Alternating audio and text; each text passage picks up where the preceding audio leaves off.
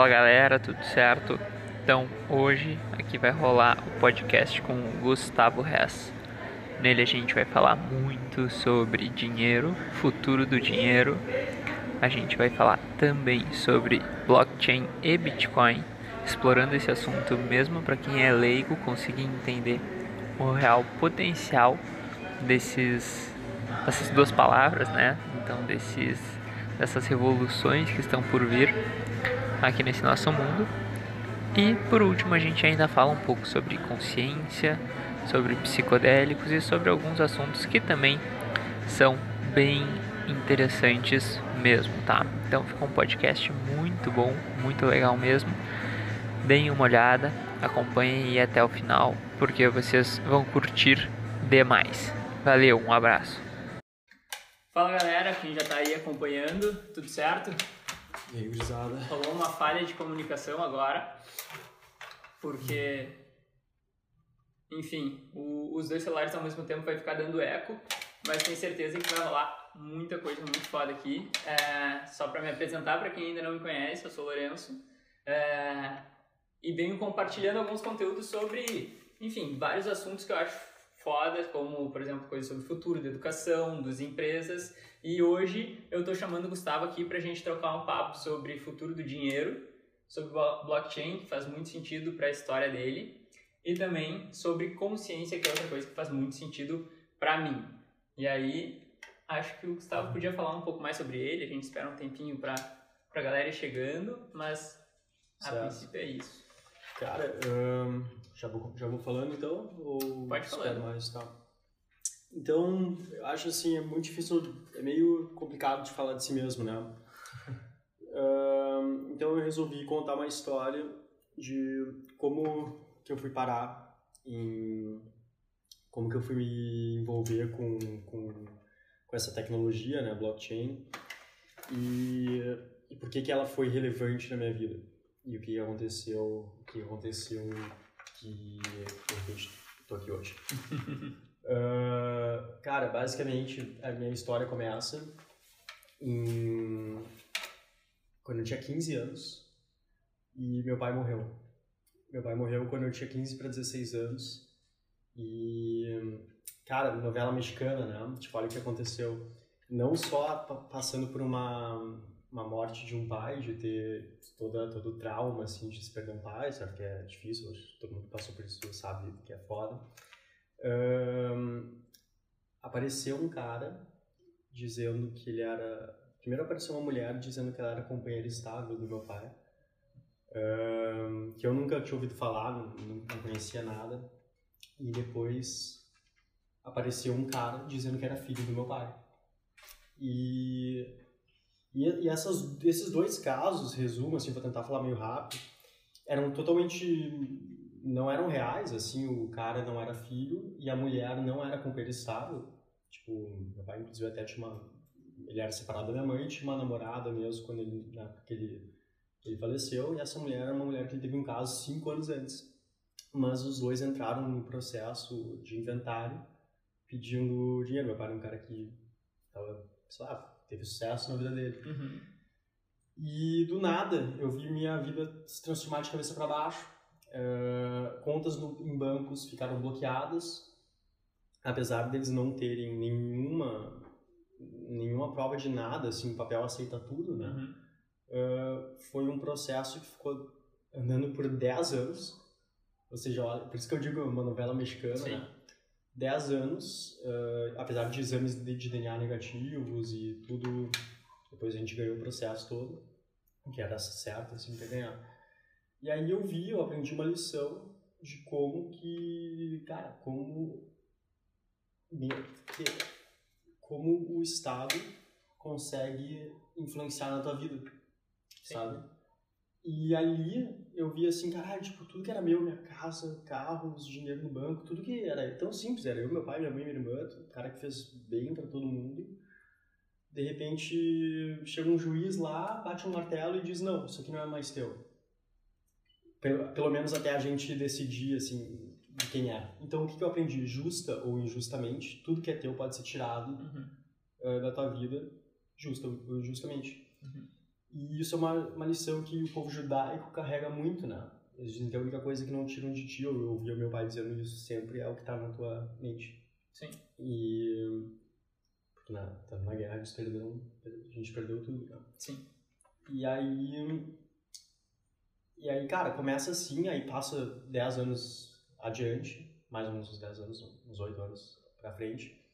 E eu fui apresentado para tecnologia de blockchain, Bitcoin, né? é, Bitcoin, um, pela primeira vez. E quando eu vi aquilo, eu, quando eu na primeira introdução assim que eu fui, que eu tive essa tecnologia, eu entendi que aquele ali era o único ativo no mundo que era realmente teu, que ninguém Sim. consegue tirar de ti. Ele é o único ativo inconfiscável no mundo.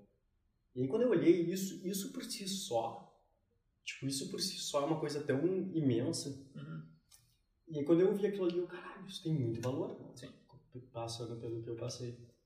E, uh, e aí ali, ali começou a minha história. Isso foi em 2013, é, quando um cara chamado Jeffrey Tucker, que é um economista austríaco, eu estava indo nos, seminários, nos seminários do Mises aqui, uh, de, da Escola Austríaca de Economia, que eu estava interessado nesse assunto. Uh, e aí acabei descobrindo. E conheci um cara chamado Jeffrey Tucker, que me apresentou. Uh, ele estava falando sobre Bitcoin. E ele é um cara muito eloquente, ele é um professor de economia austríaca, o cara é muito bom. E ele começou a falar sobre, sobre Bitcoin uh, de forma muito clara, assim. E aí eu pude entender uma coisa, na época eu peguei um valor, assim. E o valor era que, que eu olhei e disse assim, ah, meu Deus do céu, esse é, esse é o primeiro ativo no mundo que é realmente teu, que ninguém consegue confiscar de ti. Uhum. Isso é uma coisa do Bitcoin, né? Ele é algo que está na tua custódia. E daí eu vi esse primeiro valor e eu me dei conta, ah, ele é o único ativo, porque tudo que tu tem, tua casa, teu dinheiro no banco, tudo pode ser tirado. Aí eu comecei a ver por esse ângulo, no início. E aí começou Sim, a... ele, começa a tua história com Bitcoin. Porque É. até eu acho que sobre isso seria bem interessante eu escuto, começar escutando, a gente nunca falou sobre isso, sobre Uhum. o que, que é a tua visão sobre o que é dinheiro e o que, que é o Uhum. futuro do dinheiro. Porque, ah, querendo ou não, no momento em que entra, que a gente começa a falar sobre blockchain, não sei se vocês, eh, se quem tá aí, tanto no podcast que vai ser gravado, quanto no YouTube, quanto na live, tem conhecimento sobre blockchain, é, acho que seria interessante tu fazer Certo. algumas introduções um pouco, um pouco mais básicas, assim, de forma, claro, lean, mas que, que, que a gente consiga Perfeito. acompanhar. Perfeito. Então, dinheiro é uma forma de reserva de valor, certo? É algo que tem valor e algo que tu usa para trocar por outros, por outros bens, por outros produtos, enfim. Uhum. Ah, as primeiras formas de dinheiro, se a gente volta os primórdios, eram, era, primeiro não existia nem dinheiro, eram trocas, né? O cara Sim. chegava lá e dizia, ah, eu quero trocar meu, eu quero trocar arroz por galinha. Então Sim. eu tenho arroz, tem galinha, a gente vai lá e chega num acordo de quantos arroz valem uma Eu, galinha. eu tô no Sapiens agora exatamente nesse momento. É, tipo, enfim, começa assim.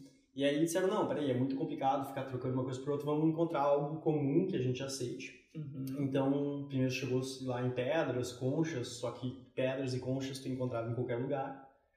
Então, ele tinha esse problema que não era escasso, Uhum. né? Foi se evoluindo até que se chegou no ouro. E o ouro tem três características que são muito valiosas, né? Primeiro, ele é, ele é muito raro. Uhum. Ele é extremamente raro, é difícil, tu não encontra ouro em qualquer lugar. Além dele ser raro, ele também é muito, quase impossível, assim, de tu falsificar. Sim. Se tu entende de ouro, tu vai lá, tu consegue pegar uma É. pedrinha e ver, assim, tipo... Aí chegou a minha mãe agora, só pra eu pegar a chave do carro. bom, Tchau, tchau. Deixa eu dar um beijo nesse vídeo. boa. E depois... Então, tchau, tchau.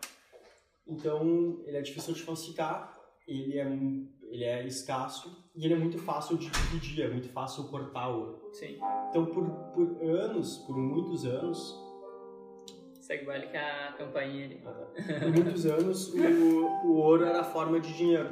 Até que chegaram nos bancos e os bancos ah, diziam, não, peraí, cria- nos entrega o ouro para tu não ficar carregando ouro para lá e para cá. Uhum. E a gente vai imprimir aqui um certificado, um papel, uma moeda, que diz que, enfim, tipo, sabe, Se esse ouro é teu o governo junto com os bancos, né, com dólar, Aham. equivale a tantas gramas de ouro.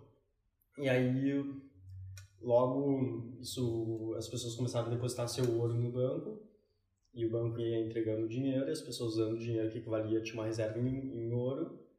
Aí chegou, assim, chegou num ponto em que os, os bancos viram que as pessoas não voltavam para pegar o ouro Aham. e começaram a entregar mais papéis do que Uhum. existia. Então ali começou a inflação. Na verdade, a inflação começou nos tempos romanos, né? Eles Sim. começaram a diluir prata, mas digamos que no, no mundo moderno começou ali.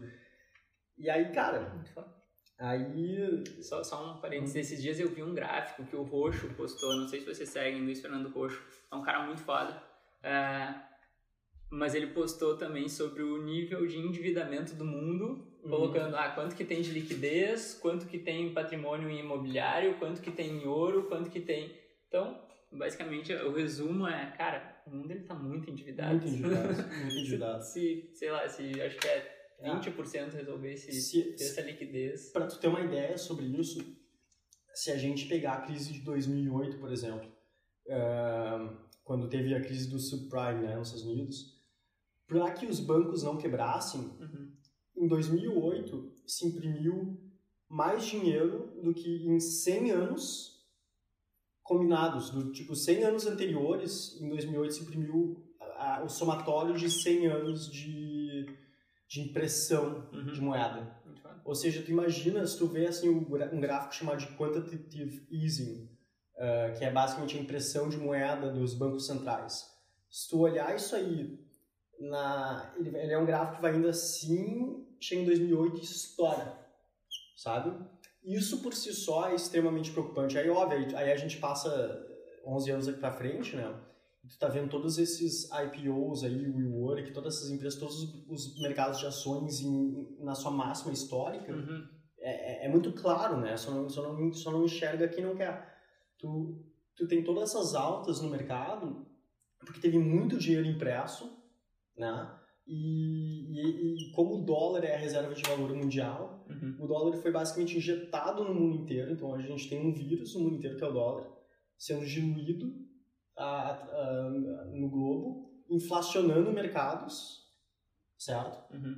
Só que, cara, se isso fosse sustentável, eu não preciso trabalhar, tu não precisa trabalhar, a gente fica em casa e o governo imprime lá um milhão de reais para cada um todo mês.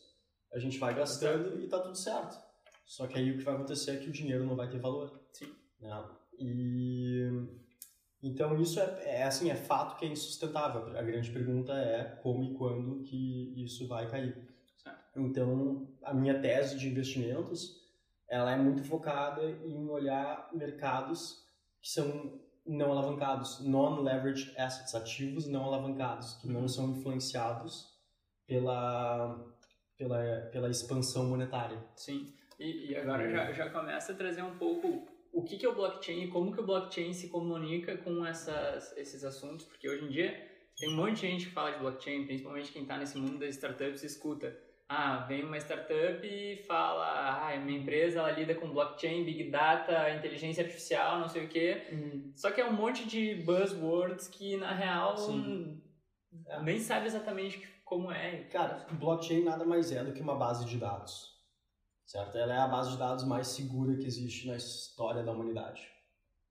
E dinheiro também é uma base de dados, certo? Tipo, é uma contabilidade, se pegar uma nota de dinheiro e chegar ali e dar uma olhada eh, nos itens, nos números de série, tudo ali é uma corresponde a um cada nota é um- uma fração dentro de um dinheiro total e isso tudo está enfim digitalizado ou até no dinheiro impresso Uhum. Então, basicamente, o, a blockchain né, é uma tecnologia que deixa transparente uma base de dados, mostrando todo o histórico de transações já feito nela, Uhum. em que dentro dessa base de dados existem unidades de valor. Essas unidades de valor são bitcoins ou frações de bitcoins. Uhum. E o, e o blockchain, ele, ele deixou a... Ele é basicamente como se fosse ouro digitalizado, Uhum. certo? Tu sabe exatamente quanto tem, quantos... Sim, é a reserva. É, Legal. Isso, isso até, puxando, blockchain na, na tradução seria cadeia... Cadeia de blocos. Um problema ali, mas enfim, segue lá. Não, acho que caiu o tá. teu celular. Mas tá tudo Ah, certo. Acontece. Ah, cadeia de cadeia de dados? Isso? Blocos. De blocos. isso. Blockchain, né? Uh, cadeia de Eu falei blocos. dados antes? É. Tipo, uma forma que eu gosto de explicar o que que é blockchain, né? É... Imagina se tivesse eu, tu aqui e mais uma pessoa, cada um tivesse um, um bloquinho de notas. Uhum. E, e a história do dinheiro começou agora. Uhum. Eu comecei com 10 bitcoins, começou com 10, ele começou com 10. E a gente anota numa, numa- num bloco de notas cada um quanto cada um tem. Uhum. E aí a gente confere, escreve aqui o que foi conferido e bota dentro de um bloco, fechou um bloco. No Uhum. próximo bloco eu transfiro alguma coisa para ti, 5. Eu fiquei com 5, tu ficou com 15, ele ficou com 10. E a gente vai conferir, ah, eu tenho 5, ele tem 15, ele tem 10. Uhum. E a gente vai fazer essa conferência. A blockchain, ela nada mais é do que exatamente isso, só que com supercomputadores fazendo essas milhares, milhões de transações simultaneamente de forma criptografada e colocando, eh, fazendo esse consenso, né? Tipo, cada computador consegue conferir o que se o outro computador também tem a, tem a mesma informação Sim. e, e, e aí nisso entra-se num consenso e, e, e fecha-se um bloco novo de, de dados. É meio complicadinho, assim, Sim. É, bem- é de entender, mas, mas no momento que tu entende o que isso é, é uma cadeia de, é uma base de dados completamente transparente. Uhum. Diferente do dinheiro, né? Tipo, amanhã, por exemplo, num banco central, existem lá, sei lá, trilhões de reais circulando na economia. Uhum. Só que se amanhã o presidente do Banco Central decide que ele vai imprimir mais um trilhão de reais, todo mundo perde, porque se eu tenho, sei lá, meu dinheiro no banco e de repente alguém imprime mais dinheiros na economia, O dinheiro passa para menos. eu passo a valer menos, meu dinheiro passa a valer menos. Sim. Então, com o Bitcoin isso não existe. Ele é Uhum. exatamente, as regras do jogo são muito claras. Sim. Então, conseguiu-se chegar ali numa forma de dinheiro Uhum. que não é controlada por ninguém, Sim. que é baseado em criptografia e matemática, Uhum. que as regras do jogo são extremamente claras Uhum. E tu pode confiar, porque tu tá confiando numa tecnologia, tu tá confiando em matemática criptografia, em vez Sim. de confiar em pessoas. Então é extremamente neutro, é, é- é brilhante, na verdade. Uhum. Por isso que é uma tecnologia tão importante. E... Então... É, Muito bom, muito bom. E agora, tipo, a gente falou um pouco sobre blockchain. Eu acho que também é bem interessante entender que o blockchain ele não se aplica só para criptomoedas, mas sim para diversos mercados no mundo e que ele pode ainda transformar vários outros mercados. Tu acha que tem esse potencial de transformação de outros mercados? Cara, eu acho que a única aplica... na verdade, a única aplicação é, sempre que aparece uma tecnologia nova, as pessoas tendem a, a especular muito em cima dela, né? Uhum. E a única aplicação real que existe eh, no Bitcoin, no, na blockchain, para blockchain hoje é, a- é o Bitcoin. Uhum. Bitcoin é a única aplicação que tu vê assim, ah, isso aqui é, de fato as pessoas compram e usam para como uma reserva de valor. Todo o resto é meio especulativo. Uhum. Tudo que existe em criptomoedas, que esse é um nome muito ruim assim porque porque esse mercado é, porque são tentativas de se tornarem ativos, não necessariamente moedas. Uhum. Ahn, todas elas são tentativas e nenhuma delas foi comprovada ainda, exceto Sim. o Bitcoin. Então, basicamente, o Bitcoin por si só, isso é uma coisa que pouquíssima gente no mercado entende, e que é a, a coisa assim mais. ahn, no momento que o cara entende isso, ele entende o valor que essa tecnologia tem. Sim. O Bitcoin é a única commodity digital que existe no mundo Uhum. a única commodity digital que existe no mundo. Se tu parar um momento repetir isso para ti de novo, tu consegue imaginar o valor que isso pode, que isso tem e, vem, e ainda vai vir a ter no mundo, certo? Sim. Então, a gente, é como se fosse assim, o dinheiro da internet. Uhum. Sim.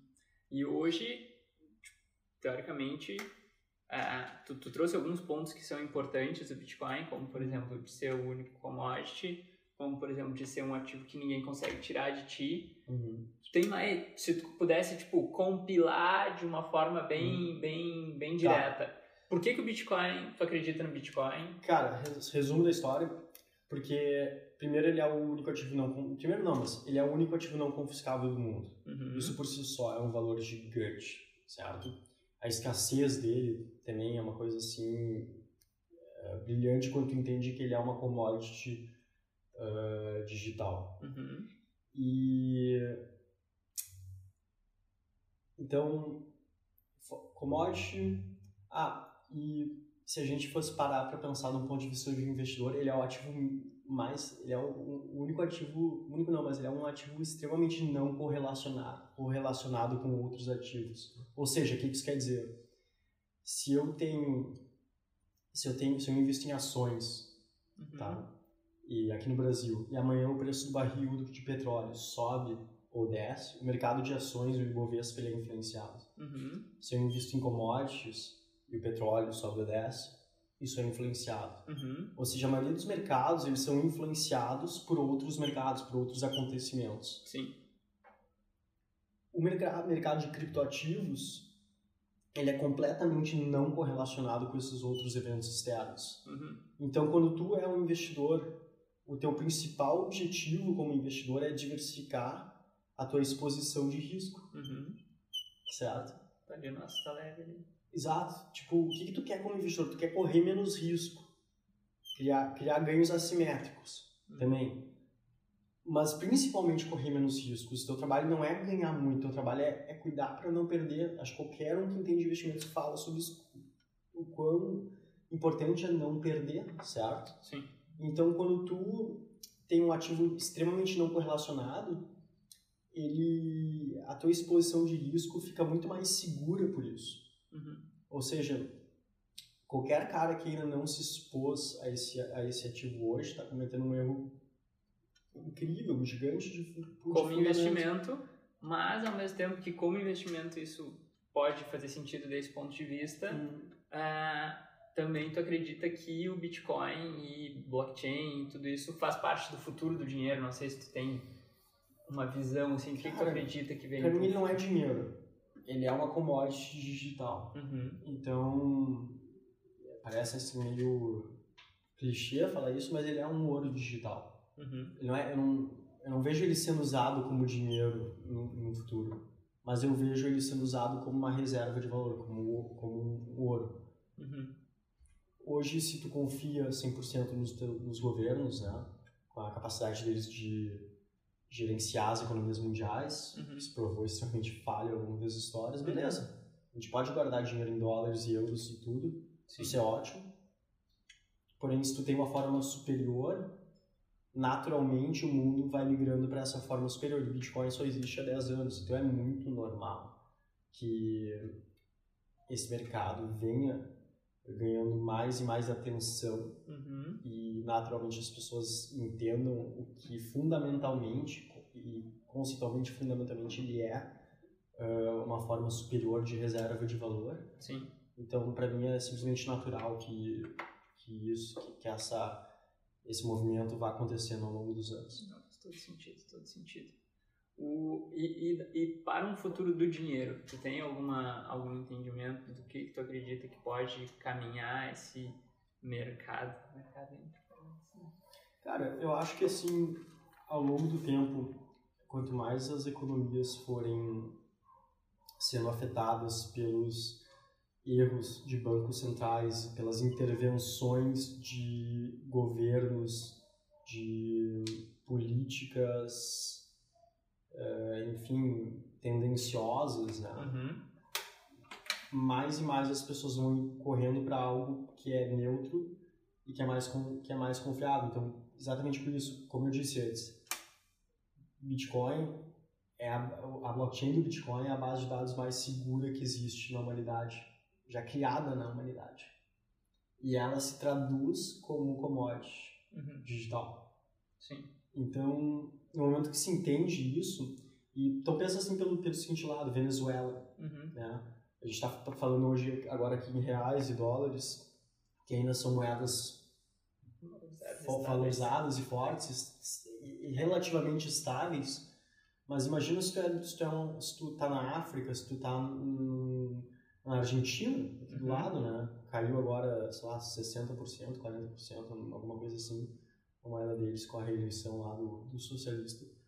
Um, então tu é extremamente afetado. Sim, muito. E, e o dólar também não é diferente. Ele só ainda é muito mais sustentável porque ele porque ele, entre todas as economias, é mais forte. Uhum. Mas, mas, fundamentalmente, o que está acontecendo com o dólar, a impressão desenfreada de dinheiro, uhum. é, é, assim, é mind-blowing, é, é, é, inacreditável. Sim. Então, então é muito simples, na verdade, quando tu... Isso que eu digo, uma pessoa que não entende de algo, ela, ela cria explicações complexas.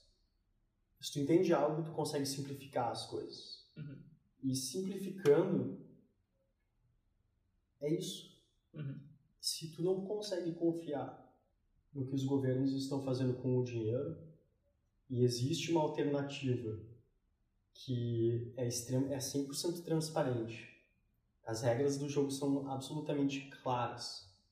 Sim. É impossível de ser trapaceado, hackeado e tudo isso naturalmente, qual é a melhor das decisões.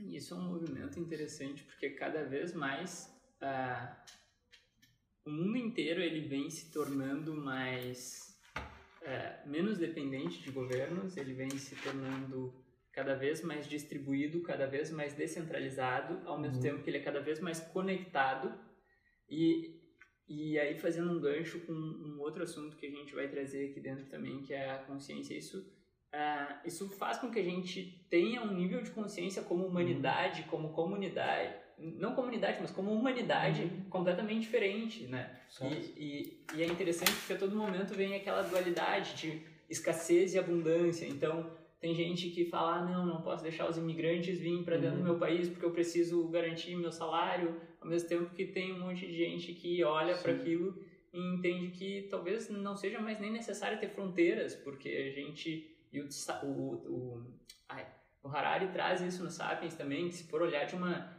bigger picture, né? A, o mundo inteiro está se tornando para se tor tá, tá, tá se encaminhando para ser um só.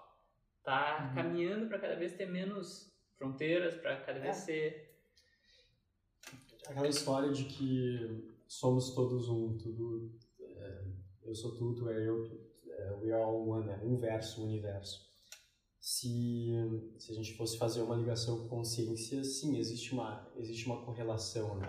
Uhum. Então, em vez de criar divisões uh, e poder criar uma distribuição é, mais uh, transparente, uhum. né?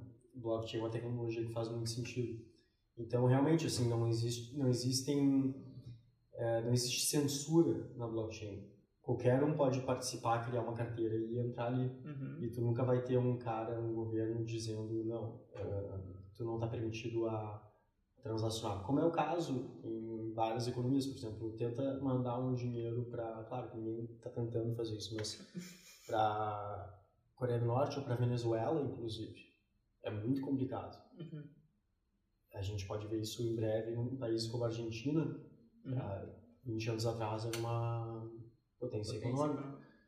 Então, ao longo do tempo, cada vez mais rápido, as coisas vão mudando. Uhum. Então, faz sentido que tu possa ter uma moeda global que não é que ninguém é dono dela. Sim.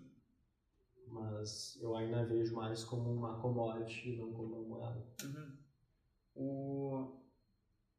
Eu queria explorar um pouco também agora. Tu falou ali até o momento em que tu descobriu sobre a tua vida, né? Até uhum. o momento em que tu descobriu o Bitcoin. Uhum. Mesmo assim, depois daquilo ali, tu teve outras experiências também relacionadas a uhum. Bitcoin, blockchain, criptomoedas, Sim. ou enfim, o termo que tu quiser usar. Se tu conseguir contar de uma forma é, enxuta sobre isso, porque depois eu quero conectar na pessoa. Cara, 2017 foi um ano que o mercado inteiro de criptomoedas começou uma supervalorização, né? Começou uhum. o ano em um Bitcoin valendo mil dólares e chegou a um ápice de 20 mil. Ou seja, 20 vezes de valorização no mercado. Isso aí é absolutamente uh, sem previsão, assim, né? E aí, nesse ano, mais ou menos do início para metade do ano, eu tinha voltado de, um, de alguns... Um, de um ano sabático, basicamente. Uhum. E eu me inscrevi num curso chamado Exosphere, que era um curso de tecnologias disruptivas. Blockchain, uh, inteligência artificial e biohacking no sentido de como hackear a biologia. Uhum. E as três principais tecnologias que vão mudar o mundo. E aí, nesse, nesse curso... Eu... Só uma coisa. Isso é bem interessante para quem, quem for ver aqui, porque... É eu não sei se é a Harvard Business Review ou MIT, alguma, alguma dessas duas universidades pica, é, tem todos os anos é, algumas um, uma publicação que fala sobre as tecnologias que vão transformar o mundo. Certo. E, e se eu não me engano, acho que das últimas 20, ah, eu não vou falar o número exato, mas biohacking, que é uma coisa que ainda se fala pouco aqui no Brasil. Sim, sim é uma das que está mais Sim, presente. É, é, muito presente porque se tu olhar, uh, por exemplo, o problema de plástico no mundo, né? O, o, o, plástico no oceano, tudo isso, que vai ter mais plástico do que peixe, uh, todo o problema de poluição, isso tudo, cara, se a gente quiser sobreviver como humanidade, tu precisa ter soluções para isso, tu precisa entender como hackear a biologia, uhum. né? Sim. E mesma coisa na segurança, blockchain, base de dados, é, dinheiro, transações. Hoje no mundo em que é, algumas companhias sabem tudo da tua vida, uhum. como é que tu mantém algumas coisas somente tuas? Isso é muito maluco. Um, e inteligência artificial, naturalmente, por, por poder criar uma, uma coerência entre, entre essas informações, certo? Uhum. E tu poder é, criar a tua arbitrariedade para uma máquina que tu possa confiar. Uhum. Então acho que tudo faz sentido assim, né? Sim. Um, mas aí resumindo, eu entrei nesse curso, resumo da história, nesse curso fiquei um mês e meio uh, em imersão nessas tecnologias, saí de lá com um sócio uh, e a gente começou uma operação de mineração. Na época eu captei dinheiro uh, de um grupo de investidores liderado pelo Jeff Bond, que é o principal investidor da Coinbase. A Coinbase é a maior exchange local de compra e vendas de bitcoins nos Estados Unidos, né, de varejo pelo menos. Então, então esse cara foi que foi o primeiro investidor anjo da Coinbase investiu na nossa mineradora. Dali eu comecei um, a entrar de cabeça no mercado, assim, realmente assim como algo que eu queria trabalhar e passa adiante para janeiro de 2018, estava numa conferência em Miami uh, de criptoativos, conheci um cara que era um investidor grande do mercado, fiquei muito amigo dele, a gente foi uh, flertando a ideia de trabalhar juntos, uhum. E, cara, ele tava em março, uh, em Chicago, na casa de alguns amigos, tinha saído uh, da casa, tinha saído de casa para passar uma semana fora.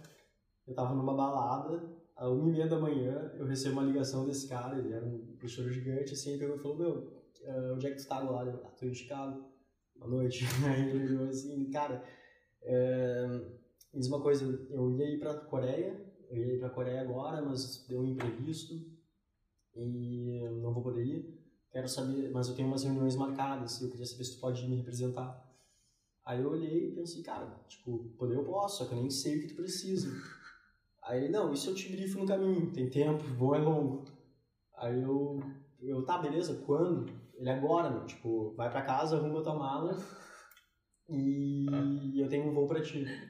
Aí eu fui, arrumei a mala, meu, cheguei no aeroporto de Chicago, fui pra Nova York, às 6 da manhã, tava 10 da manhã em Nova York, a meio-dia saiu um voo de lá, o cara pegou uma, um voo de business, fui até, fui até a Coreia, e aí no que eu cheguei na Coreia, passei acho que 10 dias lá numa conferência e várias reuniões marcadas, saí de lá com, com um sócio, né, basicamente virei sócio desse cara, nos negócios que ele tava fazendo, e a gente. E dali eu fiquei sete meses sem, sem voltar para casa, viajando, uh, tipo, indo e voltando ao redor do mundo. Muito bem. Vários países. E sobre criptos também. Tudo. É, tipo, eu, eu acho assim, naquele ano, 2018, certamente eu fui o brasileiro que mais teve uh, exposição ao mercado de criptomoedas. Assim, eu poder entrar, navegar por tudo, num, num level muito alto e, tipo, criar um entendimento. Não, então isso ajudou muito, assim. Muito foda. E o...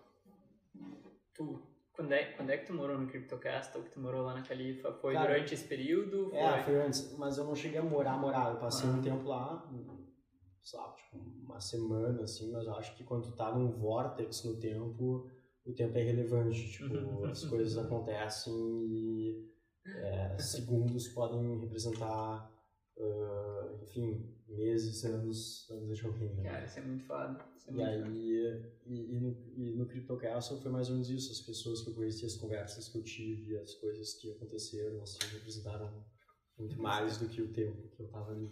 Tempo muito relativo, né? É. muito relativo, muito foda.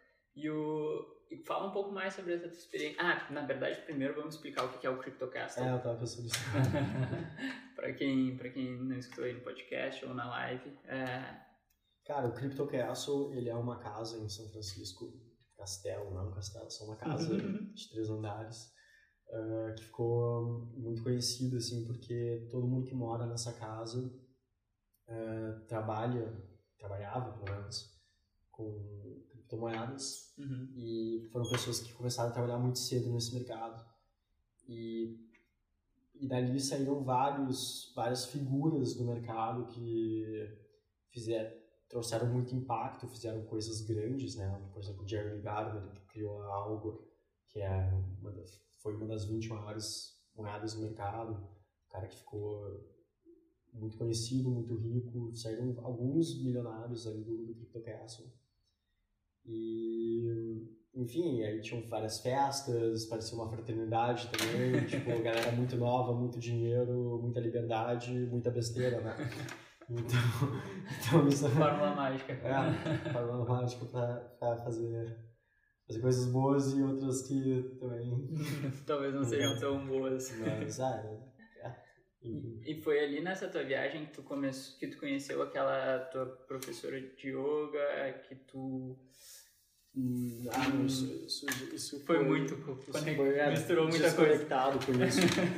desconectado com isso. Mas então conecta, vamos dar um jeito de conectar essa conversa um pouco com hum. a consciência, porque eu acho que certo. sobre cripto, sobre moeda, sobre é, dinheiro, é, é, é, é muito fácil de falar a partir de um lugar onde se entende muito de um ponto de vista tipo, ah, quero ganhar dinheiro, ganhar dinheiro, ganhar dinheiro uhum. e não me preocupo com o todo. Uhum. E, e uma das coisas que eu trago a todo momento, em todos os momentos aqui no podcast, no, na, nos posts também, é sobre o capitalismo consciente, que é esse entendimento de que sim, a gente pode ganhar dinheiro, mas, cara, tem que ter um entendimento de qual é o nosso papel no mundo, sim. de qual é o nosso impacto no mundo, é, de como que a gente consegue se entender, porque também é muito fácil, principalmente quando começa a lidar com muito dinheiro, querer sempre aparecer para os outros, né? Então, ah, uhum. compra um carro melhor para os outros, compra uhum. alguma coisa para se aparecer para os outros. E, e esse autoconhecimento é um processo que ele é bem bem longo, assim, e é uma resposta que não se tem no Google, né? Hoje em dia, numa sociedade que é tão... É, como é que se diz? É, não, não chega nem a ser dinâmica, é, tipo, imediatista, sabe? Tipo, uhum. ah, quero saber uma coisa, vai no Google, prum, pum, achou essas respostas elas estão em um outro lugar, né? Sim. tipo, qual é acho que acho que assim quanto mais quanto mais um, responsabilidade a gente vai colocando nas nossas mãos, mais importante é tu entender o teu papel dentro de um coletivo, uhum. certo? E, e acho assim que dinheiro não deixa de ser um, uma responsabilidade. Então, quando tu ganha dinheiro, cara, qual é o teu. Além de te suprir, de te dar, uh, sei lá, prazeres, né? Tu vai lá e tu passa pra, por, por prazeres, prazeres, tu vai lá, tu compra a casa do teu sonho, o carro do teu sonho, uhum. Uh, tu viaja, tu faz isso, tu faz aquilo, tu te dá todos os prazeres do mundo. E, e aí talvez tu descubra, depois de tudo isso, que isso não te trouxe uma real, mas não te trouxe necessariamente felicidade. Uhum. Eu acho que a felicidade ela está muito relacionada ao que tu consegue dar para os outros, certo? O que, que tu pode, pode proporcionar para as outras pessoas. Sim. Então, eu vejo o dinheiro como algo que que é impactante nesse sentido, o que ele, o que, que tu o que, que tu pega lá, sei lá, um milhão de dólares, tu pode se dar muitas coisas ou tu pode fazer muitas coisas que vão influenciar vidas também. Qual delas tu vai te sentir mais, mais feliz ou com qual delas que vai haver um equilíbrio, Uhum. certo? Sim. Tipo, a gente não tá, no momento que a gente entende que a gente não tá separado um do outro e que, e que presentear, dar é receber. E eu não tô falando de dar doação, mas eu tô falando de dar impacto, de causar impacto. Uhum. Acho que no momento que tu entende isso, que tu tem um papel que não é excluído do dema- dos demais, ahn, o, o dinheiro começa a se tornar uma responsabilidade e isso é muito legal. Sim. Ele é uma responsabilidade, ele é um potencializador também, né? Porque no momento. Isso a gente falou muito na, na live com o Diego Burger, que não sei se chegou a ver que eu fiz com o Diego, ele é um brotherzaço, Uhum. que mora lá em, lá em Colorado. E ele estuda sobre a felicidade. é, e ele trouxe em algum momento ali da live sobre a pirâmide de Maslow. É, cara, se o cara tá preocupado com a base da pirâmide, com se alimentar, com Uhum. doenças básicas, o cara não tem como ascender e conseguir pensar em qual impacto que ele consegue gerar para as outras pessoas, né? E isso é, cara, é, um, é uma reflexão também que eu tenho a todo momento de como que a gente consegue gerar essa consciência de uma forma mais ampla, mas até te perguntando assim um pouco, pode falar, Eu não sei se eu concordo com o Maslow. não Sabe? de concordo. Não. Eu acho que o que ele o que ele, o que ele traz faz sentido, Uhum. certo? Porém, quanto mais tu trabalha a tua consciência, menos tu precisa, certo? Então, se tu olhar, se tu olhar os ah, vamos lá, algumas das figuras iluminadas aí desse, do mundo, né? Vai lá e vê Sadhguru, ah, Gandhi, Jesus Cristo, Uhum. certo? Esses caras não, não precisavam necessariamente conquistar todo, todo um mundo de valores, de... eh, tipo, a, a ideia geral é, ah, primeiro eu cuido do meu dinheiro, eu vou lá e compro tudo que eu quero, minha casa dos sonhos, meu, meu carro, minha Uhum. casa na praia, tal, tal, tal, tal, tal, tal. Aí depois eu... eu meus relacionamentos, se é um cara, o cara vai pensar, cara, aí eu como todas as mulheres do mundo, né? Uhum. Tipo, e aí depois que eu satisfizer, satisfizer isso, talvez eu encontre uma que eu, que eu case, e depois que eu encontrar uma que eu case, aí de repente eu vou querer ganhar poder. Aí eu vou ganhar poder sobre os demais e vou exper- experienciar tudo isso. E aí quando eu for reconhecido o suficiente e tiver tudo no lugar, aí eu vou parar e prestar um pouco de atenção na espiritualidade. Uhum.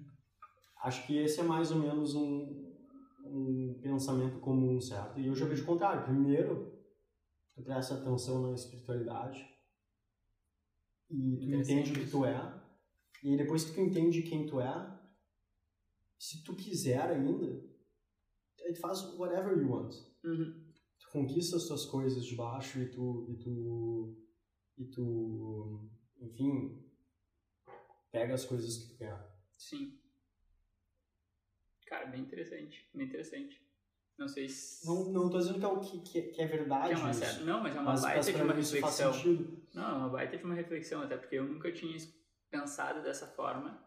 E,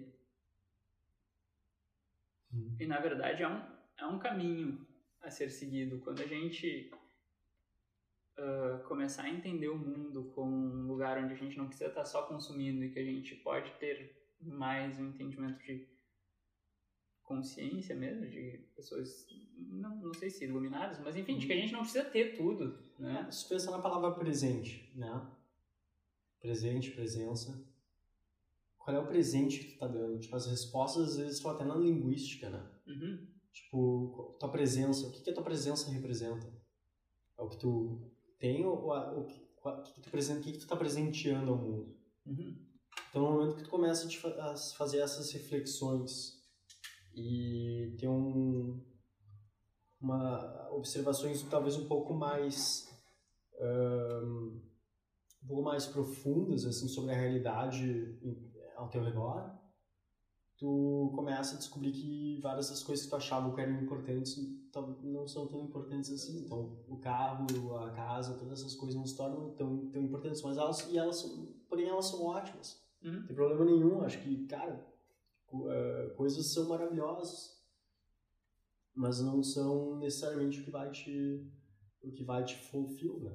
Ah, isso é óbvio, isso é um papo até uh, chega a ser clichê assim hoje em dia, né? A gente falar sobre sobre isso. Mas é um uh, é que tá, é um clichê que querendo ou não ainda tem muita gente, não sei é, se no teu círculo social, mas no meu tem muito Sim, disso, não, tem, tem. de que é, é, é um assunto que é clichê, mas tem muita gente que ainda até vira, vira perna em relação a isso. até vira cara em relação a isso, porque é, às vezes é um pouco, não digo difícil de entender ou de acreditar que tudo que a gente foi ensinado até hoje talvez não seja certo. Uhum. E querendo ou não, daqui para frente a gente falou sobre o futuro do dinheiro, a gente falou, fala sobre o futuro da educação, fala sobre o futuro do trabalho. Cara, maior habilidade que a gente pode ter daqui para frente é aprender, como é, aprender a reaprender, aprender a desaprender para aprender de novo. Perfeito. Porque, cara, muita coisa que a gente vive, que a gente tem na nossa volta, vai se transformar por completo, com todas aquelas tecnologias, com, enfim, é, é, é muito transformador o que tende a vir pela frente, né? Então isso é muito, muito foda, muito foda mesmo. Uhum. E o a gente falou ali um pouco sobre sobre sobre todos esses processos que levam a ter uma consciência, uh, eu não gosto de falar elevada, mas enfim, ter uma consciência, né? Uh, e uma das ferramentas é certamente o yoga, ou meditação, ou, enfim, práticas do budismo, que é um momento onde tu acalma a tua mente, onde tu consegue enxergar mais, olhar mais para dentro. Tem também terapia, psicologia, enfim, várias formas de atingir isso. Mas uma coisa que eu escutei bastante falar foi sobre as práticas com utilização de, é, acho que é psicodélicos, que chama lá no, Uhum. no Vale do Silício, e que eu queria escutar um pouco X lá no Vale do Silício, tu escutou falar sobre isso, se tu tem, teve acesso a isso, como é que foi um pouco? Cara, no Vale eu, eu tive a minha primeira experiência com psilocibina. Só, só deixa eu fazer um, um Uhum. parênteses aqui antes de falar. Ah, para quem não sabe, tudo isso que a gente tá aqui, ó, iPhone, MacBook, É, cara, tudo da Apple, o Steve Jobs disse que só existe porque ele tomou LSD ao longo da vida dele. Então- Então, ba- basicamente, pra entender assim, hoje quando a gente fala em drogas, tudo cai dentro de uma cesta, né? A Uhum. cocaína, a heroína cai na mesma cesta que o LSD, que a, que a maconha, que êxtase, tudo é a mesma coisa, é uma droga. uhum, Se faz mal pra ti, tu não deveria tomar elas. E, e na, maioria das, e, e na maioria delas é, é verdade. Elas, Uhum. elas te alteram e fazem mal. Porém, tem algumas substâncias dentro dessa cesta que não foram proibidas por motivos de saúde. LSD e psilocibina são duas delas. LSD nada mais é do que uma maneira de conectar caminhos neurais que geralmente não estão conectados. Então ele é um expansor de, de mente, um expansor de consciência, certo? Ahn, no- na década de 60, foi quando o LSD foi proibido, um movimento hippie nos Estados Unidos, basicamente eles estavam dizendo, cara, por que a gente tem que lutar uma guerra que não é nossa, uma guerra no Vietnã, por que a gente tem que obedecer coisas do governo que não fazem sentido? Como é que a gente pode ser mais livre? Certo? Começaram a se fazer essas perguntas. E agir com mais amor e, e ser melhor um para os outros. E nisso, LSD era visto como uma ferramenta para tu poder ter mais noção de quem tu é. Tu ser menos influenciável, tá menos influenciado pelo, pelos demais, tomar decisões melhores na tua vida, pensar de forma mais aberta. Então, eles começavam a, a começar a usar LSD nesse movimento como uma forma de, cara, meu, para de ser influenciado, para de ser bobo pelo, Uhum. e, e agir pelo que os outros pensam, pensa por ti mesmo, Uhum. sabe? Tá aqui uma boa ferramenta para isso. E LSD, se a gente for entrar e pesquisar um pouquinho sobre LSD, um pouquinho, nem, nem sei tanto a fundo, tu já entende que LSD não vicia, já entende que LSD não faz mal pro teu organismo, nem para tua mente. Claro que nem todo mundo é um candidato para usar LSD. Se tu tem, É. se tem ah, uma tendência à psicose, por exemplo, tu não é um bom candidato Uhum. certo?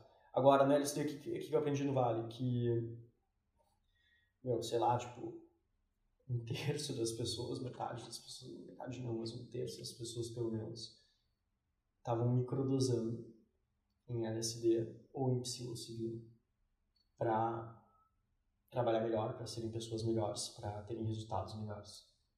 E Só para que vocês entendam, então, microdosando, vem do termo microdosing, microdosagem, é, tomar realmente doses muito pequenas de LSD ou de psilocibina, é, basicamente funciona da seguinte maneira: se tu toma doses muito, muito pequenas, que vão influenciar um pouquinho, muito pouco, teu sistema, tua mente, né? Ahn, ao longo do tempo, por exemplo, existe um protocolo bem comum que é microdosar por um mês. Então, tu faz um, tu toma uma microdose um dia sim e dois dias não. Um dia sim, dois dias não. E uma microdose tu não vai sentir nenhuma alteração, tu não vai sentir ahn, nada diferente do teu dia a dia. Mas ao longo do, te ao longo do tempo, vai percebendo que tu que a maneira como tu pensa de repente está um pouco mais ampla, que tu tomou, tu teve insights que geralmente tu não tinha e que tu perce, de repente tu percebeu beleza em algumas coisas que tu geralmente não presta não, não costumava prestar atenção e basicamente o que está dizendo é que tu está reeducando a tua mente ao longo do tempo. tu abre espaços para novos caminhos. Porque, querendo ou não, a nossa cabeça ela tem seus vícios, né? Elas levam para as mesmas conclusões. Exato. Nesse momento, aos poucos, tu vai ampliando. Tipo, na prática, né? Tu acorda de manhã e tu escova os dentes, tu vai pro trabalho, tu dirige pelo mesmo caminho. Tu chega, tu senta na mesma cadeira. Tu vai pro mesmo restaurante todos os dias, ou quase todos os dias, ou todas as semanas. Tu tem as mesmas conversas, tu pensa as mesmas coisas, tu vê as mesmas pessoas, tu tem os teus padrões. E, e a não ser que alguma coisa muito grande aconteça, tu não sai muito deles. Uhum. Então, o LSD ele é uma forma de tu ampliar padrões, de tu ampliar as conexões. Literalmente, ele, ele, ele aumenta as, as teus, suas conexões neurais. Uhum. Então, as, as sínteses que tu faz ficam... ahn, entram por outros caminhos. Sim. E tu começa a explorar a tua, a, a tua mente, a tua consciência. De novo, acho que uma coisa que é bem importante falar aqui no, no podcast, enfim, todas as redes que a gente está falando, é que, cara, isso não é uma verdade absoluta, tá? É, mas a gente precisa. É um, é um assunto tabu pra caralho, e eu caralho. fiz, fiz, fiz questão de trazer aqui para nós conversar sobre isso, porque, de novo, pode, pode ser que tu vá sair dessa live, vai sair desse podcast, vai pesquisar sobre psilocibina, vai pesquisar sobre psicodélicos e vai achar que tudo isso é uma bobagem. Assim como pode ser que vocês vão ir para dentro do, da- do Google, vão ir pesquisar em artigos científicos, vão ir pesquisar mais a fundo e vocês não vão ver que é. Vocês vão ver que não é uma bobagem. E eu acredito e tenho quase certeza que vocês vão ir por esse caminho. Muito mais de quebrar esse tabu e pesquisar e se aprofundar no assunto para entender de uma forma bem lógica e até bem científica, tá? É, agora, eu falei para o Gustavo esses dias que a Johns Hopkins, que é a universidade dos Estados Unidos mais reconhecida pela área de medicina, acabou de abrir um centro de estudos sobre Certo. psicodélicos, né? E aportou, sei lá, 20 milhões de dólares para estudar o efeito dessas substâncias para fins medicinais. Então, para diminuir a ansiedade, para curar a depressão, para curar vícios. Então, cara, saindo da- do assunto tabu, vamos para a ciência, vamos conversar Uhum, sobre ciência, exatamente. ver por onde é que vai. Então, abre, abre esse, abre essa, essa brecha sem escudos para pesquisar, assim. no momento que eu vi os caras mais. eh, as pessoas mais inteligentes, mais interessantes, mais ricas, mais viajadas e conscientes que eu conheço, usando isso como uma ferramenta, eu pensei, caralho, tipo. não- e e era um padrão assim tão comum que eu via tanta gente muito boa fazendo isso que é uma coisa que o cara não vê aqui, né? Tipo, tu não vê isso aqui no Brasil, é, é raro. E eu via isso, assim, eu- vindo, assim, de pessoas muito boas. E aí eu vi, cara, isso é uma, isso, isso deve ser real, isso deve ser, deve, tem uma coisa aqui. Sim. E, e ali eu comecei a me interessar também pelo uso de psicodélicos ah, como uma forma de buscar vir a ser uma pessoa melhor do do que eu sou. E Não, e tem, e tem muita, muita também, como é que é, sabedoria, é, como é que se diz, xamânica, ancestral sobre isso, né? Que, cara, a própria Sim. ayahuasca, que, enfim, aqui no Brasil ainda tem muito preconceito, mas enfim, tem várias Aí a formas de... É, aí a gente está entrando num assunto que para mim é o mais interessante desse mundo, né, que é DMT. Só o DMT, eu nem diria que ele é um. ah, se a gente for ver psicodélico, né, o que significa essa palavra, ele é expansor de consciência. E o DMT, ele. A gente entra nesse assunto, DMT, é um mundo assim à parte. né? Ah, eu acho que a gente não tem muito mais tempo, a nossa live ali daqui a pouco deve, deve cair, mas na real, velho, pro podcast a gente vai seguir. Tá curtindo o assunto, mano? Pô, segue o baile então, vamos Ah. pulando, velho. Galera da live, a gente deixou meio abandonado aqui.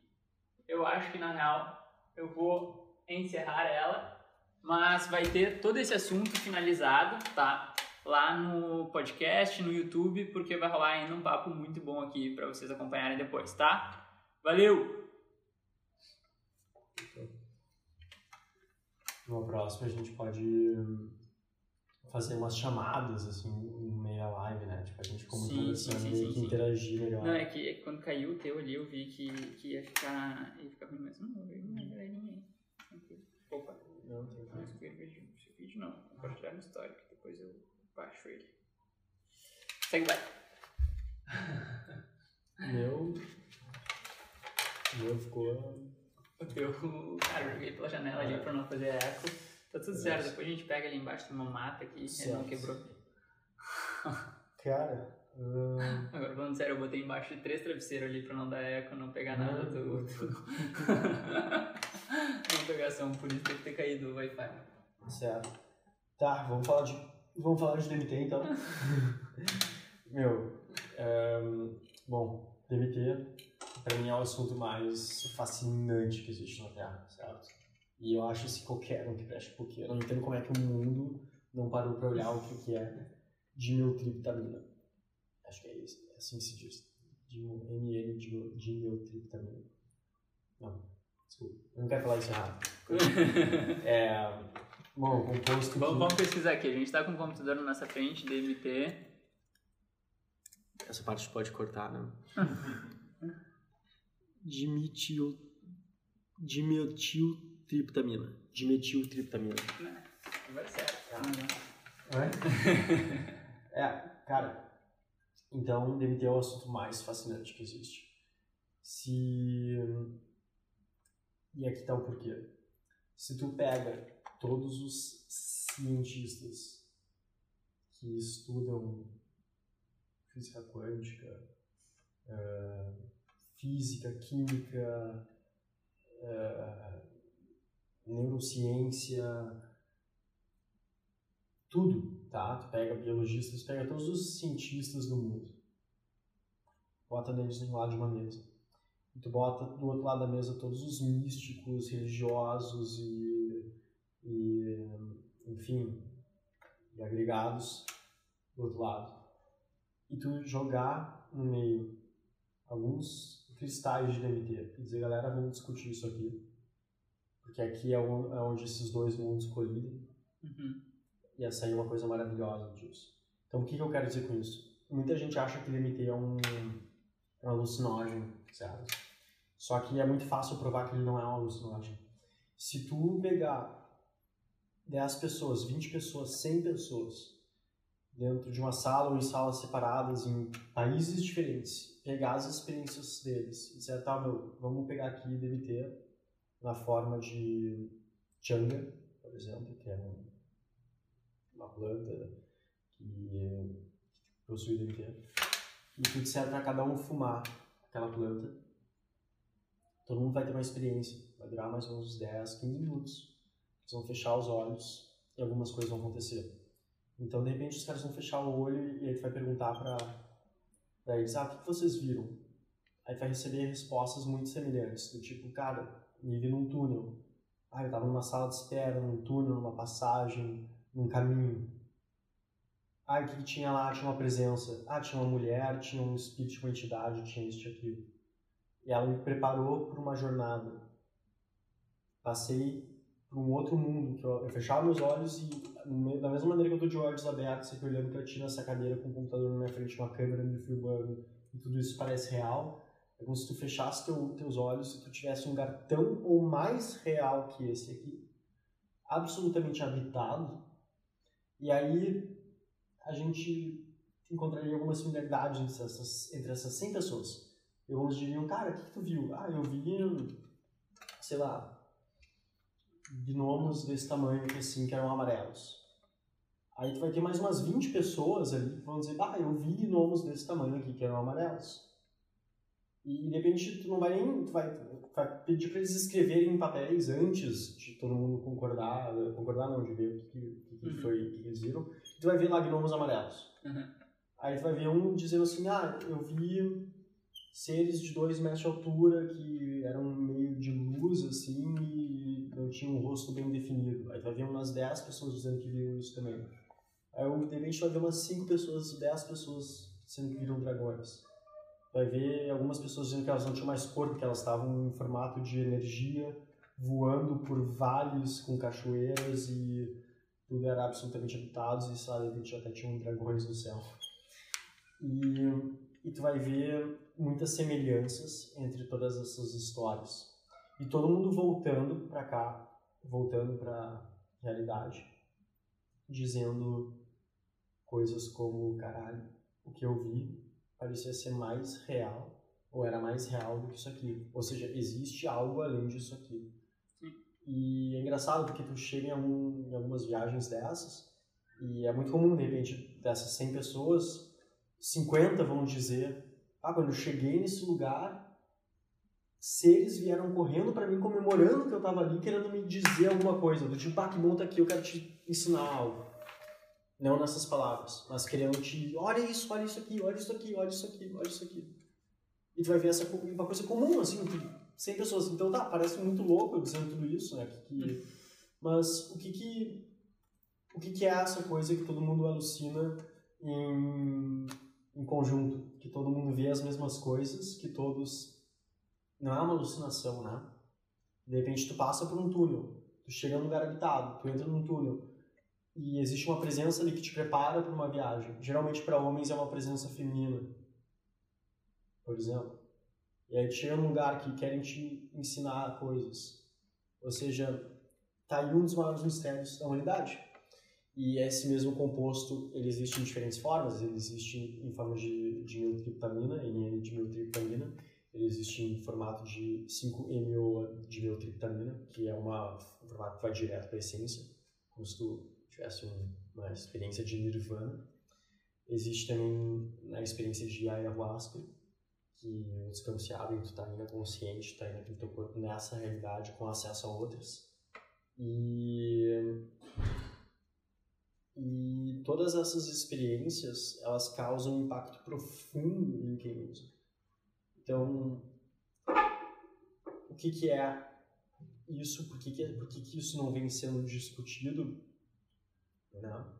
Tem, enfim, tá aí, tá aí um dos assuntos para mim o mais interessante. Sim, não, isso é muito interessante porque, assim como tu disse ali, cara, bota cientistas e bota religiosos, enfim, Hum. vou usar só o religiosos e cientistas, sabe? De dois lados, tipo, místicos, então. É, de dois lados. É, para debater sobre isso é muito interessante porque normalmente a gente coloca da parte da ciência, a ciência é mais cética, né? Ela traz essa, essa, essa pegada de querer provar por A mais B é, qual é o efeito, qual é o impacto, como é que isso funciona. E querendo ou não, ainda é uma área que é bem pouco explorada. Ela só é pouco explorada, porque se a gente, qualquer pessoa com racional, qualquer cientista que vá a estudar, que venha a estudar o que é DMT e o que são as experiências ali, o que acontece com quem fuma, ou quem, quem bebe, com quem injeta DMT, com, existem várias formas de tu colocar DMT no teu corpo também, é muito, muito seguro, é muito, não, não faz mal para ti, não ser que tenha uma tendência psicótica, sabe, são raros os casos, tem de repente problema de coração, não é todo mundo que é, que é candidato a isso, né? mas pessoas saudáveis são. Se qualquer cientista racional que venha estudar isso, é praticamente impossível de negar que aquilo ali tem que aquilo ali seja mais do que aquilo ali não é uma droga que, que tem benefícios pro teu lado emocional que existem benefícios pro ser para a pessoa como como ser humano como Sim. como para a consciência de alguém um ponto que eu acho que é bem legal trazer para vocês aqui que estão escutando. Se vocês falam inglês, escutem o podcast do Tim Ferriss com o Stan Graff, que é um psiquiatra. Eu não sei se ele é russo, mas enfim, é um baita de um podcast que É. fala muito sobre isso, mas basicamente o Stan ele é um psiquiatra que aplica nos seus pacientes eh, doses de psicodélicos grande LSD parte principalmente, LSD, né? isso, ah, como forma de chegar a esses, essas respostas internas. E, e ali ele traz vários conceitos muito interessantes mesmo. Ah, como, por exemplo, traz, fazendo o link do que, do que a gente estava falando agora, que é, cara, será que essas coisas que a gente enxerga quando se utiliza uma dessas substâncias elas são criações da nossa cabeça ou elas são receptores na nossa cabeça, sabe? Tipo, e isso aqui é Uhum. puramente especulativo, não é verdade, não é ciência, é simplesmente uma reflexão que eu tô trazendo, tá? É, mas que é, é muito forte, vai muito até em, que em ponto tu encontro tá, isso até que tu- ponto tu tá criando algo até que ponto tu tá, tu tá ampliando a tua percepção de algo que já está aqui Porque se a gente pega, por exemplo, o yoga, que é uma, uma, uma prática que eu já tenho bastante. É, tenho, tenho, tenho buscado me aprofundar cada vez mais. Querendo ou não, o objetivo do yoga ele está muito próximo dessa, es- é, dessa, dessa, como é que é? dessa iluminação espiritual, de conseguir chegar a esses estados expandidos de consciência. E no momento em que a gente fala sobre isso, tem muita coisa que se conecta. Claro, tem muita coisa que às vezes não faz tanto sentido, mas, cara, os caras estavam há quantos mil anos? Cinco mil anos na China? Na, na Índia, lá na, naquela região, falando sobre isso, estudando sobre isso ainda de uma forma um pouco diferente, né? Tem um, um paralelo que se usa que é tipo, no yoga seria como tu estar subindo a montanha para chegar lá em cima, tu passa alguns anos até chegar. Quando tu utiliza essa substância, como se tu É, lá. tu o topo do, do morro, mas É. tu ainda não, não consegue te manter ali. Exato. Tu não sabe como chegar É. lá de uma... Ele é uma. Ele não anda, ele não anda separado do yoga, na minha opinião. Ele é algo que complementa, certo? Então, a maioria dos estudos que existem hoje com, com DMT, por exemplo, eles pegam estudos com viciados, eles pegam estudos com pessoas que sofreram traumas gigantes em sua, suas vidas, e eles pegam estudos com meditadores de longa data. Então, para monges tibetanos perguntaram após o, após o uso de, de DMT, o que, que é isso? E eles falaram, ah, isso é como levantar o véu e dar uma olhada. Baixar o véu de novo. Então não é a resposta, tu não fica lá, tu não atravessa o véu e tu sabe as respostas, mas tu vê que existe algo além do véu, desse véu. Né? Então, o véu da realidade falsa, essa ilusão. Então, no momento que tu entende que a vida é uma ilusão e que existem coisas além que a gente a gente não sabe do que a gente não sabe. You don't know the things you don't you don't know that you don't know. Né? A gente não sabe que a gente não sabe. Um, no momento que a gente entende isso, é, a tua maneira de viver muda. E eu acho que a gente começa a se fazer perguntas diferentes. Claro. Então esse é o esse é o esse é o mais interessante do MT, são as perguntas que tu faz depois de ter experienciado isso, elas mudam. Então as tuas perguntas são outras. Uhum. E eu acho que a vida está muito relacionada a isso, né? não é não são as respostas que tu chega, mas as perguntas que tu faz. Uhum. Sim. Sim. Não vai. Assim, uh, eu achei uma baita conversa. Não sei se tu quer falar mais alguma coisa sobre DMT, se quer falar mais alguma coisa. Se o Manu tem alguma pergunta, tem, Manu?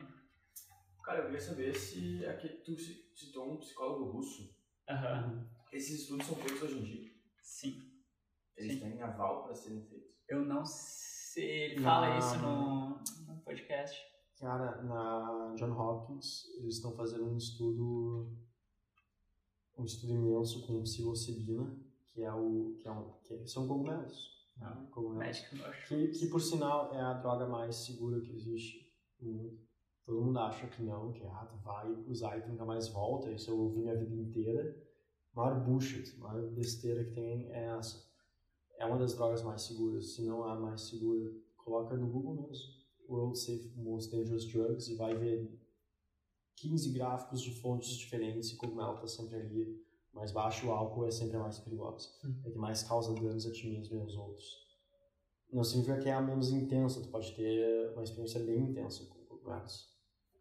Mas ela é segura, tu não vai te machucar, tu não vai machucar outros. Mas enfim, eles estão eles fazendo estudos com, com psicodélicos ah, na faculdade mais respeitada de medicina dos Estados Unidos hoje. Mas eles falam muito.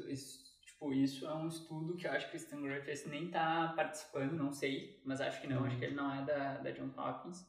É, mas é muito interessante porque os caras trazem isso ali também, tipo, quando foram começar de novo a estudar o efeito do, da, dos psicodélicos, né? Então, principalmente da psilocibina, é, agora nesses últimos, acho que foram menos de 10 anos, 6 anos talvez tenha feito. É, os últimos 10 anos que voltaram a estudar, é, tem no, no, no Netflix o cara contando essa parte. No, no momento em que eles foram fazer o pedido para utilizar é, psilocibina para os estudos, cara, aquilo ali não era pedido há 30 anos, 40 anos, porque basicamente extinguiu sim. todos os estudos sobre o efeito e o real impacto de uma forma científica dessas substâncias. E, e esse cara ali do LSD especificamente, eu não sei se ele aplica os estudos, eu não lembro agora, tem que rever o, reouvir o podcast, mas o, o título do podcast é Lessons from, sei lá, 4.500 é, 4,500 LSD sessions, therapy sessions. muito bom. é. Falando em português, os aprendizados de 4, mi- mais de 4.500 Sessões de terapia usando LSD. Tipo, Então. 4.500 pacientes usando LSD. É, não necessariamente É, pacientes, né? Mas sessões de terapia. usando LSD. Isso é muito maluco. Ao O longo, cara, de, o cara ele, ao longo de 40 anos, sei lá, É, anos. é, tipo, é, é muito maluco, porque tipo, ele contando a história dele, ele testava LSD nele mesmo dentro da universidade que ele estudava em 1954, se eu não me engano. Então, tipo, o cara, o Hoffman, que foi o criador da LSD, criou em 48, alguma coisa assim. Então, tipo, cara, ninguém sabia o impacto da LSD e ele, dentro da universidade, estudando medicina, é, era cobaia para utilizar aquelas substâncias e dizer como ele estava se sentindo, quais foram os Uhum. impactos daquele, daquela substância. Então, antes de ser considerado droga, né, para quem outra coisa assim, para quem quer ter um primeiro entendimento do que que do que que a gente está falando sobre psicodélicos, tem um episódio no Netflix que é o Mind, Mind Explained, Explained. é o Explicando a Mente, é, sobre psicodélicos, que é um primeiro, primeiro episódio só para vocês verem se faz sentido ou não seguir. Depois tem muitos outros conteúdos, desde artigos científicos da Johns Hopkins, de outras universidades, tem esse podcast do Uhum. Constant. Então, tem, tem vários, vários conteúdos para ir pesquisando e entendendo mais a fundo, porque assim como o, o Gustavo falou, cara, não é para todo mundo? Claro que não. Assim como álcool não é para todo mundo. Assim como maconha não é para todo mundo. Sim, sim. Assim, só que às vezes a gente entra numa pegada tipo mais de cultural e entendimento social, onde, cara, toda a minha vida me falaram que isso era errado, que isso iria me destruir a minha cabeça, que isso ia destruir minha... Mas aí tu te dá conta de quantas, quanto na tua vida te falaram algo sobre algo que te atrapalhou, que só te, te impediu de ser melhor, enxergar e, e, e enxergar um caminho melhor na tua vida. Ah, não coma, sei lá, não coma, coma carne, faz bem. Ou não coma carne, faz, faz bem. E aí tu, e tu poder decidir por ti mesmo. Ou, ah, não use um psicodélico, use um psicodélico. Ou, eh, faça faculdade e depois faça um mestrado. E aí entre num banco e vire lá o gerente sênior. E esse é o caminho. Ou não, de repente faz um mochilão e vê se tu vai voltar com uma ideia de negócio. O que, que é o caminho? Ou Tipo- até coisas do tipo, tu tem que namorar uma menina, ou homossexuais não são naturais. Então, tipo, é. cara, pra mim, é, eu tô É. lendo agora o Sapiens, e pra mim o Sapiens é um dos maiores quebradores de qualquer preconceito existente, É. porque, cara, mostra por A mais B. O coletivo faz uma média, né? Por definição, ele é medíocre. Então, se tu for na média do, do coletivo, tu vai sempre estar na mediocridade. Sim, tem, tem isso, mas ainda tem uma coisa antes, que é quais são as ba- bagagens de coisas que a gente pega, que a gente leva como verdade, Sim, e que, cara, sim. mais que uma média, tipo, por que, que são verdades de superioridade masculina? De onde é que É. surgiu isso? Hierarquias, pobres versus ricos, negros versus brancos. Meu, tem muita Tem reflexão. Uau, Não quero meu computador, negão. Mas tem muitas reflexões a serem feitas, assim, e e eu acho que o principal que eu, que eu, que eu tô levando dessa conversa é essa capacidade de se questionar, de pegar uma informação e não pegar e tipo, cara, Hum, isso não é isso. Não, não quero escutar. questionar. Cara, questionar. tá. Questiona. Questiona pro sim e pro não. Se aquele, se aquele primeiro impulso é não, isso é uma bobagem, não, velho. Uhum. Vê se isso é uma bobagem mesmo. Talvez não seja tanta bobagem. Sim. Ou, ah não, isso é a melhor coisa do mundo. Tá não. Será que isso é a melhor coisa do mundo mesmo? Questiona. Vai a fundo. Pesquisa. Vai atrás. Porque se a gente ficar escutando tudo que todo mundo nos fala, Uhum. cara, é capaz de a gente se botar em bastante furado. Sim, sim. Mas ao mesmo tempo que é muito legal experimentar, né? Ir atrás. Não, não simplesmente seguir caminhos pré-definidos por outras pessoas para nós, de acordo com as outras expectativas e não com as Sim, nossas. poder decidir por si, por si próprio. né? Sim. Não vai. Tem mais alguma dúvida? Acho que é isso aí. Isso aí. Caralho. Valeu? Valeu muito. Valeu, querido. Valeu pelo podcast. Tamo junto. Valeu, gurizada. Muito obrigado Valeu, por estar aí nos acompanhando, seja no YouTube, seja em qualquer plataforma que a gente esteja. Foi muito bom estar com vocês. É nóis. Thank